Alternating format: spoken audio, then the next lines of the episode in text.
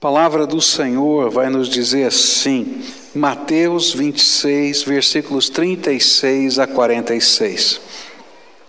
Então Jesus foi com seus discípulos para um lugar chamado Getsemane e lhe disse, e lhes disse: Sentem-se aqui enquanto vou ali orar. E levando consigo Pedro e os dois filhos de Zebedeu, começou a entristecer-se e a angustiar-se. E disse-lhes então: A minha alma está profundamente triste, numa tristeza mortal. Fiquem aqui e vigiem comigo. E indo um pouco mais adiante, prostrou-se com o rosto em terra e orou: Meu pai, se for possível, afasta de mim este cálice. Contudo, não seja como eu quero, mas sim como tu queres. E depois voltou aos seus discípulos e os encontrou dormindo. Vocês não puderam vigiar comigo nem por uma hora? perguntou ele a Pedro. Vigiem e orem para que não caem em tentação. O espírito está pronto, mas a carne é fraca. E retirou-se outra vez para orar. Meu pai, se não for possível afastar de mim este cálice sem que eu beba, faça-se a tua vontade. E quando voltou de novo, os encontrou dormindo, porque seus olhos estavam pesados. E então os deixou novamente e orou pela terceira vez, dizendo as mesmas palavras. E depois voltou aos discípulos e lhes disse: Vocês ainda dormem e descansam? Chegou a hora Eis que o filho do homem está sendo entregue nas mãos de pecadores. Levantem-se e vamos. Aí vem aquele que me trai. Pai querido, nesta hora eu quero pedir, Senhor, a atuação do teu espírito de uma maneira diferenciada, que a tua palavra seja aplicada ao nosso coração, que o Senhor abra a nossa mente, que o Senhor abra o nosso entendimento mas que os nossos olhos espirituais sejam abertos pela ação do Teu Espírito. Fala conosco, Pai, aquilo que eu oro em nome de Jesus. Amém e amém. Quando eu estava lendo esse texto, me chamou a atenção uma expressão. Não sei quando você está lendo a Bíblia, né? Para mim acontece algumas vezes isso, né? A gente está lendo, né? Sequencialmente, eu estava lendo esse trecho na minha leitura sequencial da Bíblia e de repente uma frase do texto brilha assim, né? E chama atenção para a gente. E a frase era essa aqui. Jesus, não é? O, o evangelista falando a respeito de Jesus. A minha alma está profundamente triste, numa tristeza mortal. Fiquem e vigiem comigo. E essa frase não é, é, começou a trabalhar na minha mente. E logo veio à minha mente as várias razões porque a tristeza de Jesus era uma tristeza mortal, e essa era a palavra dele forte na sua mente. Eu acho que certamente era momento de que o peso da missão salvadora e as implicações do sofrimento físico e espiritual que ela traria estavam na mente de Jesus. É impossível que a gente não imagine isso. Ele sabia de todas as coisas, ele sabia da crucificação, ele sabia da separação que haveria naquele instante, não é? Quando ele vai dizer: Deus meu, Deus meu, por que me desamparaste? Houve uma separação espiritual. Ele sabia que o pecado da humanidade seria lançado sobre ele. Ele sabia que ele desceria ao Hades. É impossível que o peso de tudo isso não tivesse na mente do Senhor Jesus. Mas eu acho que havia também um outro sentimento no coração dele, o sentimento de que um dos doze que ele tinha trabalhado, ensinado, caminhado com ele, era este que estava traindo Jesus. E eu não sei se você já sofreu alguma decepção com alguém. É horrível, não é verdade? dói dentro da alma. Eu acho que nessa hora Jesus estava pensando exatamente nisso, né? Também, puxa vida, mas tinha que ser bem Judas. Olha só, investir tanto tempo na vida dele. Mas eu creio também que outra dor que estava no coração do Senhor era saber que os pastores de Israel, aqueles que eram os líderes espirituais do rebanho de Deus naquela época, não estavam cuidando do rebanho de Deus e nem estavam buscando a Deus verdadeiramente, mas eles estavam buscando seus próprios interesses, e estes eram os grandes articuladores da prisão do Senhor Jesus. Estava falando dos escribas, dos fariseus, dos, é, dos é, é, daqueles que eram ah, os sacerdotes, do sumo sacerdote e assim por diante. E aquela era essa aquele momento era aquele momento em que todas estas coisas estavam em ebulição dentro da sua alma. Mas havia também um sentimento de decepção para com os seus discípulos, inclusive os mais próximos dele. O fato deles não terem conseguido vigiar com ele nem uma hora. E é interessante que isso se repete três vezes nas Escrituras. E é, quando a gente entende um pouquinho do pensamento hebraico, a gente vai saber que essa repetição, ela quer dizer o superlativo. Então há duas coisas que se repetem três vezes nesse texto. A primeira é Jesus pedindo: "Passa de mim esse cálice, mas cumpra-se a tua vontade". E a segunda é: "Não puderam vigiar comigo nenhuma hora". Dormiram de novo, dormiram outra vez. Três vezes acontece isso. E eu acho que aquela hora é a hora crucial em que Jesus estava tomando a decisão mais importante para ele. Naquele instante estava acontecendo, se ele seria ou não o Salvador e toda a sua humanidade colocava em prova a sua decisão. Havia uma luta interior, tanto que a Bíblia vai dizer no Evangelho de Lucas que ele estava suando gotas de sangue. Era intenso aquilo que estava acontecendo. E aquela era a hora que ele contava com a oração e a vigilância daqueles que eram os mais íntimos dele. Mas nem nesse tempo, aqueles mais íntimos conseguiram vigiar com ele nem por uma hora, apenas uma hora. E logo me veio à mente a pergunta: por que eles não conseguiram vigiar com Jesus por uma hora só? O que estava impedindo? Porque talvez as coisas que estavam impedindo o coração, a mente, a alma desses discípulos de vigiarem com Jesus uma hora, talvez também estejam no nosso coração sem a gente perceber. E hoje eu gostaria de apresentar as razões que eu descobri que nesse texto e nos textos paralelos me fizeram perceber por que esses discípulos decepcionaram Jesus por não terem conseguido vigiar com ele sequer uma hora. Quais foram essas razões? A primeira delas vai aparecer no versículo 45 desse texto, onde diz assim: Depois voltou aos discípulos e lhes disse: Vocês ainda dormem e descansam? Chegou a hora Eis que o filho do homem está sendo entregue nas mãos de pecadores. É interessante perceber que a expressão usada por Jesus, ela aparece, chegou a hora, ela aparece diversas vezes no Evangelho na forma negativa. Não é chegada a minha hora. Pode procurar lá. Vai aparecer várias vezes. Não é chegada a minha hora. E agora ela muda de tom. Chegou a hora. E parece que o evangelista João foi o que mais percebeu isto.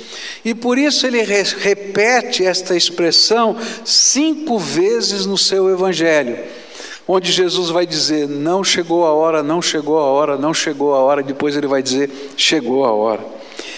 E ainda que esta expressão denotasse a morte na cruz, ela tinha ainda um outro significado, que o próprio Jesus deixa claro quando ele está sendo preso. E lá em Lucas 22, versículo 53, está escrito assim: Todos os dias eu estive com vocês no templo, e vocês não levantaram a mão contra mim, mas esta é a hora de vocês, quando as trevas reinam. Aquela era a hora em que as trevas reinariam, e eles não haviam discernido a importância de estarem preparados para aquele momento. Por isso Jesus insistia tantas vezes em dizer: vocês precisam vigiar e orar. Vocês precisam vigiar e orar, porque está chegando a hora em que as trevas vão reinar.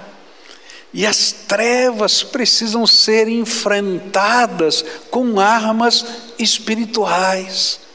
E vocês não estão preparados para isso. Vigiem, orem, vigiem comigo, porque a hora das trevas está chegando. E enquanto eu meditava nisso, logo me veio à mente como às vezes eu e você também decepcionamos o Senhor Jesus. Se nós olharmos para os textos anteriores, nós veremos quantas vezes Jesus tentou prepará-los para esse momento, e se a gente olhar lá no Evangelho de João, ele vai gastar metade do Evangelho de João tentando mostrar como Jesus estava preocupado em preparar os discípulos para, o momento da sua prisão, para a sua morte, para que eles não se dispersassem. Se a gente olhar para os evangelhos outros, os sinóticos, a gente vai perceber esse cuidado do Senhor. E quantas vezes o Senhor estava dizendo para eles que eles precisavam vigiar e orar para poder enfrentar esse momento de batalha espiritual na vida deles. Mas eu acho que, da mesma maneira como às vezes acontece conosco, aconteceu com os discípulos. Eles não entendiam a importância desse preparo e nem entendiam a urgência desse preparo e nem entendiam a grandeza do enfrentamento. Eu não sei na tua vida, mas é comum acontecer que o Espírito Santo nos advertir de coisas. Não é que a gente escuta vozes, não, mas lá dentro da alma a gente tem aquele sentimento: toma cuidado, olha, se prepara, presta atenção, olha para isso, cuida mais daquilo. E às vezes a gente acha que é coisa da cabeça da gente. E o Espírito Santo está dizendo: olha, toma cuidado, porque o inimigo está amando ciladas à sua volta. E quando ele nos adverte de tentações que estão chegando, que nós precisamos estar preparados, às vezes nós não levamos a sério a voz do Espírito Santo. Quantas vezes o Senhor nos leva a orar a favor de pessoas que são importantes para nós e, e às vezes a gente não entende que Ele está nos convocando a que com Ele possamos suar gotas de sangue nesta batalha, como foi descrito lá no livro de Lucas, a favor de alguém querido. Jesus levou os seus discípulos porque ele queria alguém junto com eles nessa batalha. E às vezes o Espírito Santo nos leva para que a gente possa entrar nessa batalha na vida de pessoas. Essa semana eu estava é, acompanhando uma situação de crise familiar de um casal. E Comecei a orar intensamente por aquela família, por aquilo que estava acontecendo naquele lar. E de repente o Senhor me deu uma palavra, uma palavra tão difícil, tão dura. E eu fiquei pensando, Senhor, mas como é que eu vou falar isso? Como é que pode ser? E eu estava lá naquela batalha. E aí então peguei o telefone, comecei a conversar, e quando saiu mais ou menos uns cinco minutos de conversa, eu percebi por que, que aquela palavra estava lá. Estava vendo uma confusão tão grande, uma cilada tão tremenda de Satanás. E eu falei: pode parar, eu quero te falar agora o que o Espírito Santo me disse. Olha aqui, está aqui na palavra, quero ler para você. E naquela hora eu entendi que o Senhor estava me chamando para entrar numa batalha espiritual junto com aquela família, batalha que aquela família não era capaz de discernir naquele momento. Sabe, às vezes Deus faz isso com, com, conosco, Ele nos chama a entrarmos em batalhas espirituais, batalhas que são nossas muitas vezes, na maioria das vezes, mas batalhas que às vezes são com os nossos filhos, são com os nossos queridos, e eles não conseguem discernir, não conseguem perceber, e a gente está lá nessa luta, e às vezes não dá nem para a gente falar muito bem dessas coisas, porque eles não vão conseguir compreender, mas nós podemos entrar na batalha e vigiar pelo menos uma hora por eles. Porque Deus está nos delegando essa missão. E se não fizermos isso, eu acho que o Senhor vai se entristecer conosco, assim como ele se entristeceu com os seus discípulos. Quantas vezes a nossa oração se torna apenas um ritual e não uma busca desesperada pelo poder de Deus para podermos entrar nesses enfrentamentos. Ah, queridos, eu, eu quero dizer para você, se eu pudesse, mas eu não posso, abrir a sua mente para você discernir como o inimigo anda à sua volta, cirandando, tentando derrubar a sua fé, derrubar a sua esperança, derrubar o seu amor, acabar com os vínculos da sua família.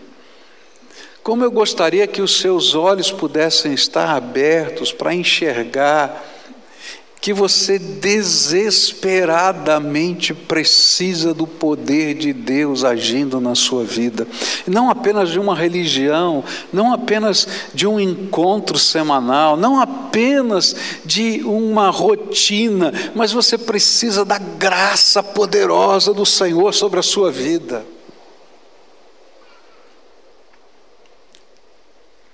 E se a gente pensa nesse texto aqui, nessa expressão, uma hora,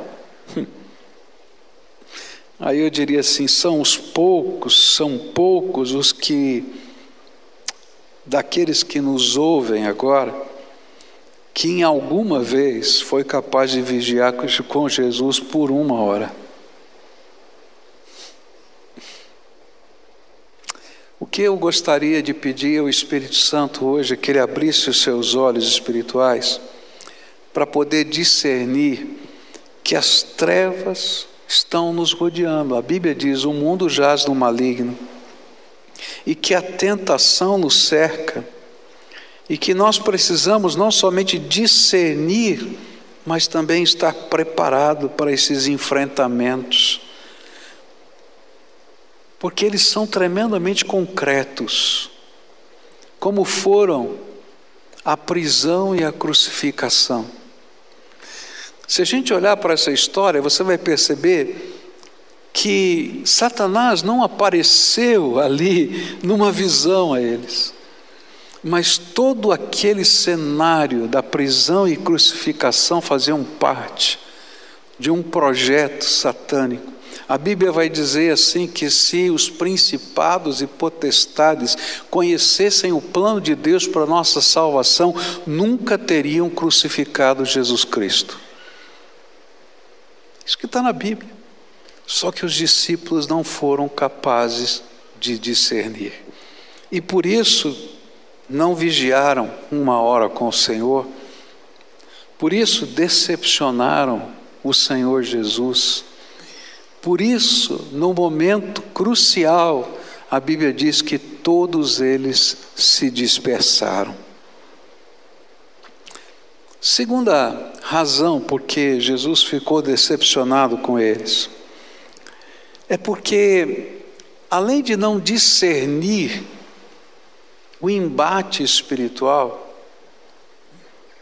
Eles estavam confiando neles mesmos para os enfrentamentos espirituais da vida.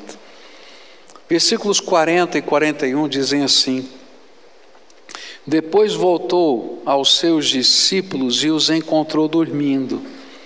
Vocês não puderam vigiar comigo nem por uma hora? perguntou ele a Pedro. Presta atenção nisso. Perguntou para Pedro.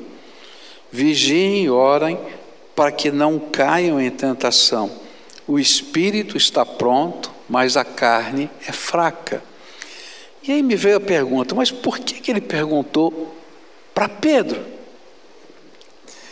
Certamente Jesus ficou triste ao perceber que os seus discípulos ainda não haviam aprendido uma das lições básicas da vida espiritual. A lição básica é: você não é confiável.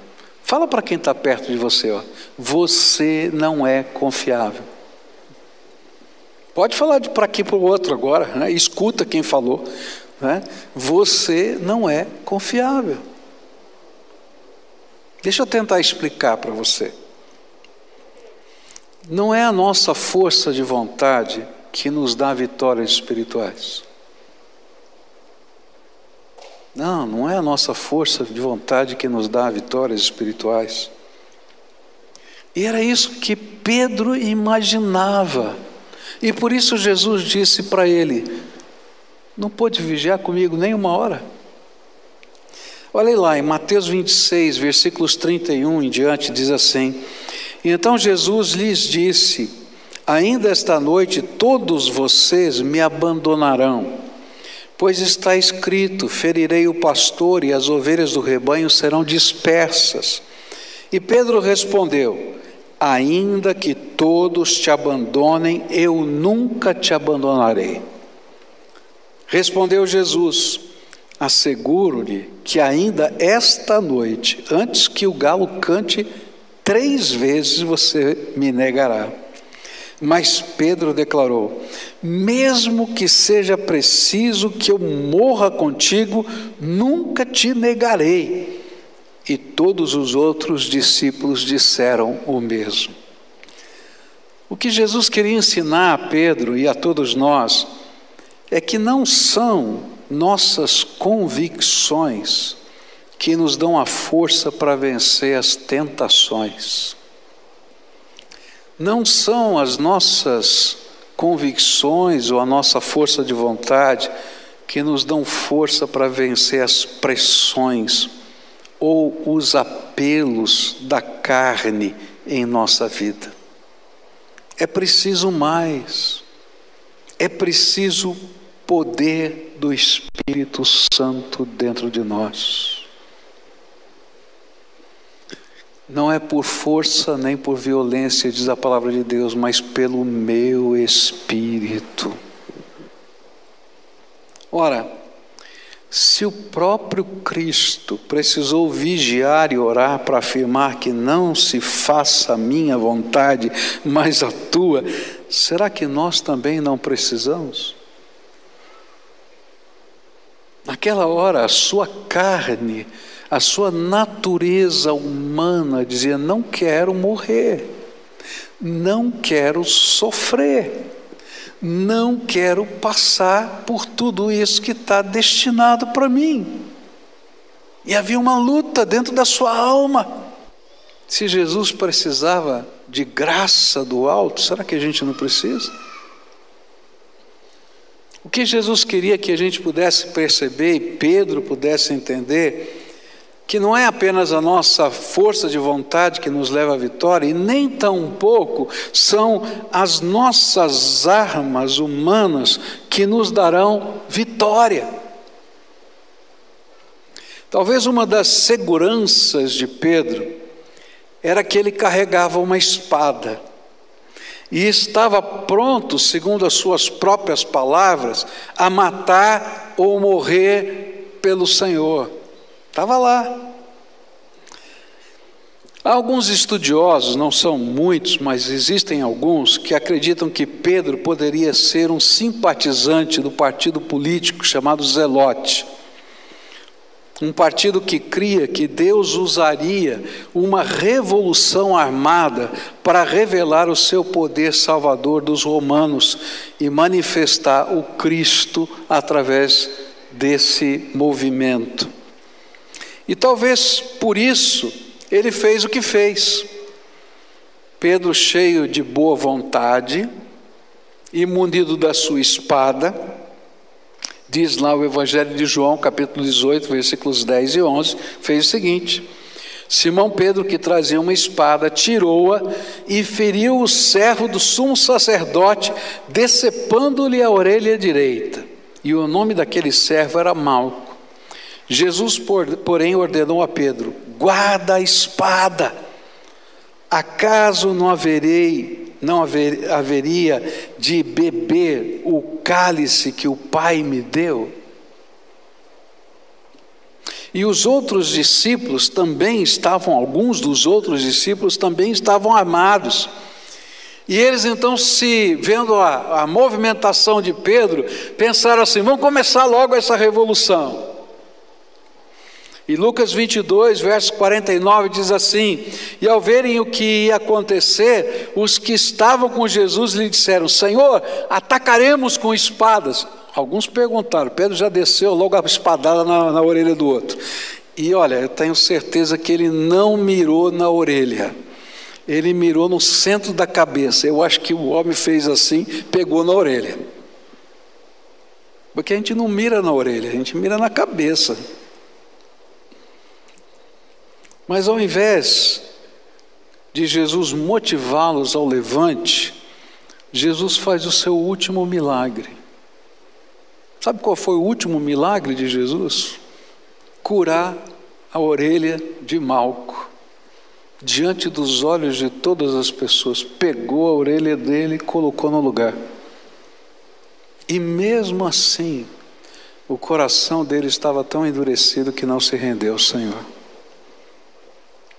Lucas 22, 50 e 51. E um deles feriu o servo do sumo sacerdote, decepando-lhe a orelha direita. E Jesus, porém, respondeu: Basta! E tocando na orelha do homem, ele o curou. E Pedro teve de ouvir a repreensão do Senhor para que ficasse claro a todos os outros discípulos que esse nunca foi o método de Jesus. Não são as nossas armas que nos dão a vitória nem a nossa força de vontade. Mateus 26, versos 52 a 54 diz assim: Disse-lhes Jesus: Guarda a espada, pois todos os que empunham a espada, pela espada morrerão. Você acha que eu não posso pedir a meu Pai e Ele não colocaria imediatamente à minha disposição mais de doze legiões de anjos? Como então se cumpririam as escrituras que dizem que as coisas deveriam acontecer desta forma? Essa era uma coisa muito forte, porque naquela época os romanos tinham doze legiões de soldados em todo o mundo. Ele está dizendo, você acha que se fosse para fazer isso, eu não pediria ao meu pai, ele não mandaria doze legiões, mesmo número dos romanos, só que de anjos.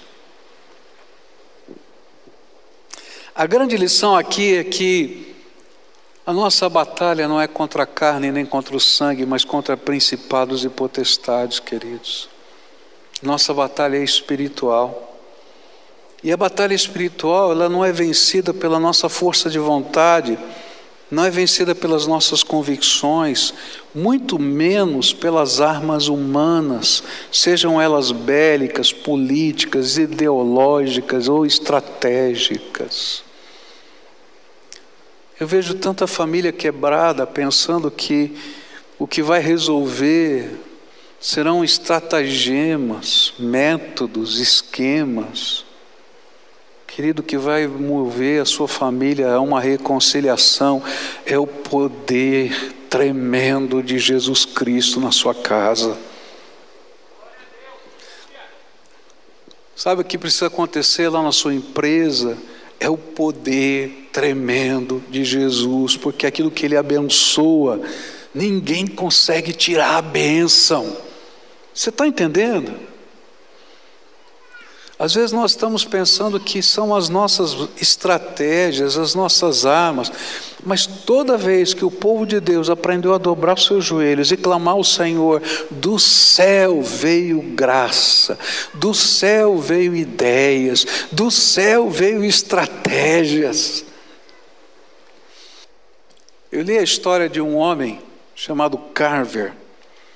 Acho que eu já contei um pedacinho dessa história para você aqui um negro escravo nos Estados Unidos, que aprendeu a ler e escrever sozinho, porque não podia ir para uma escola, mas que Deus o usou para poder restaurar o sul dos Estados Unidos, a economia do sul dos Estados Unidos através do amendoim. Ele se tornou um doutor numa universidade. E deitado na cama orando e pedindo a Deus ideias, o Senhor mostrou para ele o amendoim. E disse: estuda esse negócio aqui. E ele vai desenvolver mais de 300 diferentes produtos a partir do amendoim. E a economia do Sul, que tinha sido destroçada por causa da quebra do algodão e da guerra da secessão, se restaura através do amendoim, porque um negro é capaz de orar na sua cama pedindo iluminação de Deus para coisas do dia a dia.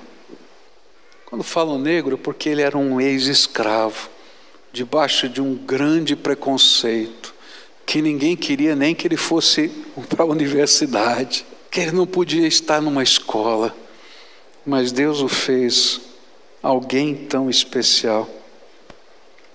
O que a Bíblia está me ensinando é que nós precisamos do poder do Espírito Santo para enfrentar o momento que a gente está vivendo, porque às vezes a gente não consegue discernir o que está acontecendo.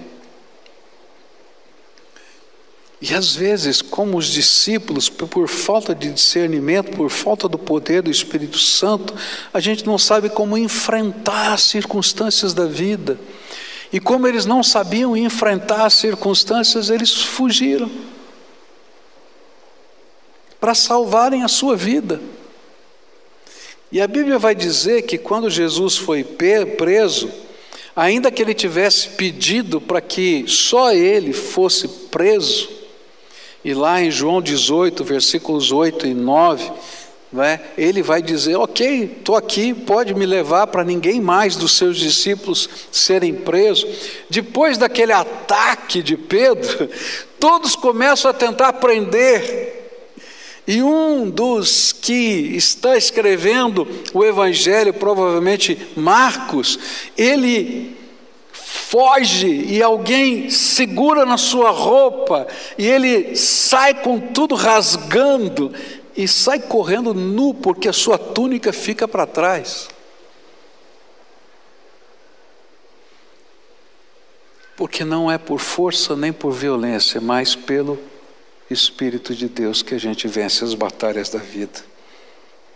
E sem isso, a gente perde. Por isso Jesus disse: vigiai e orai. Por quê? Porque as batalhas espirituais se vencem espiritualmente.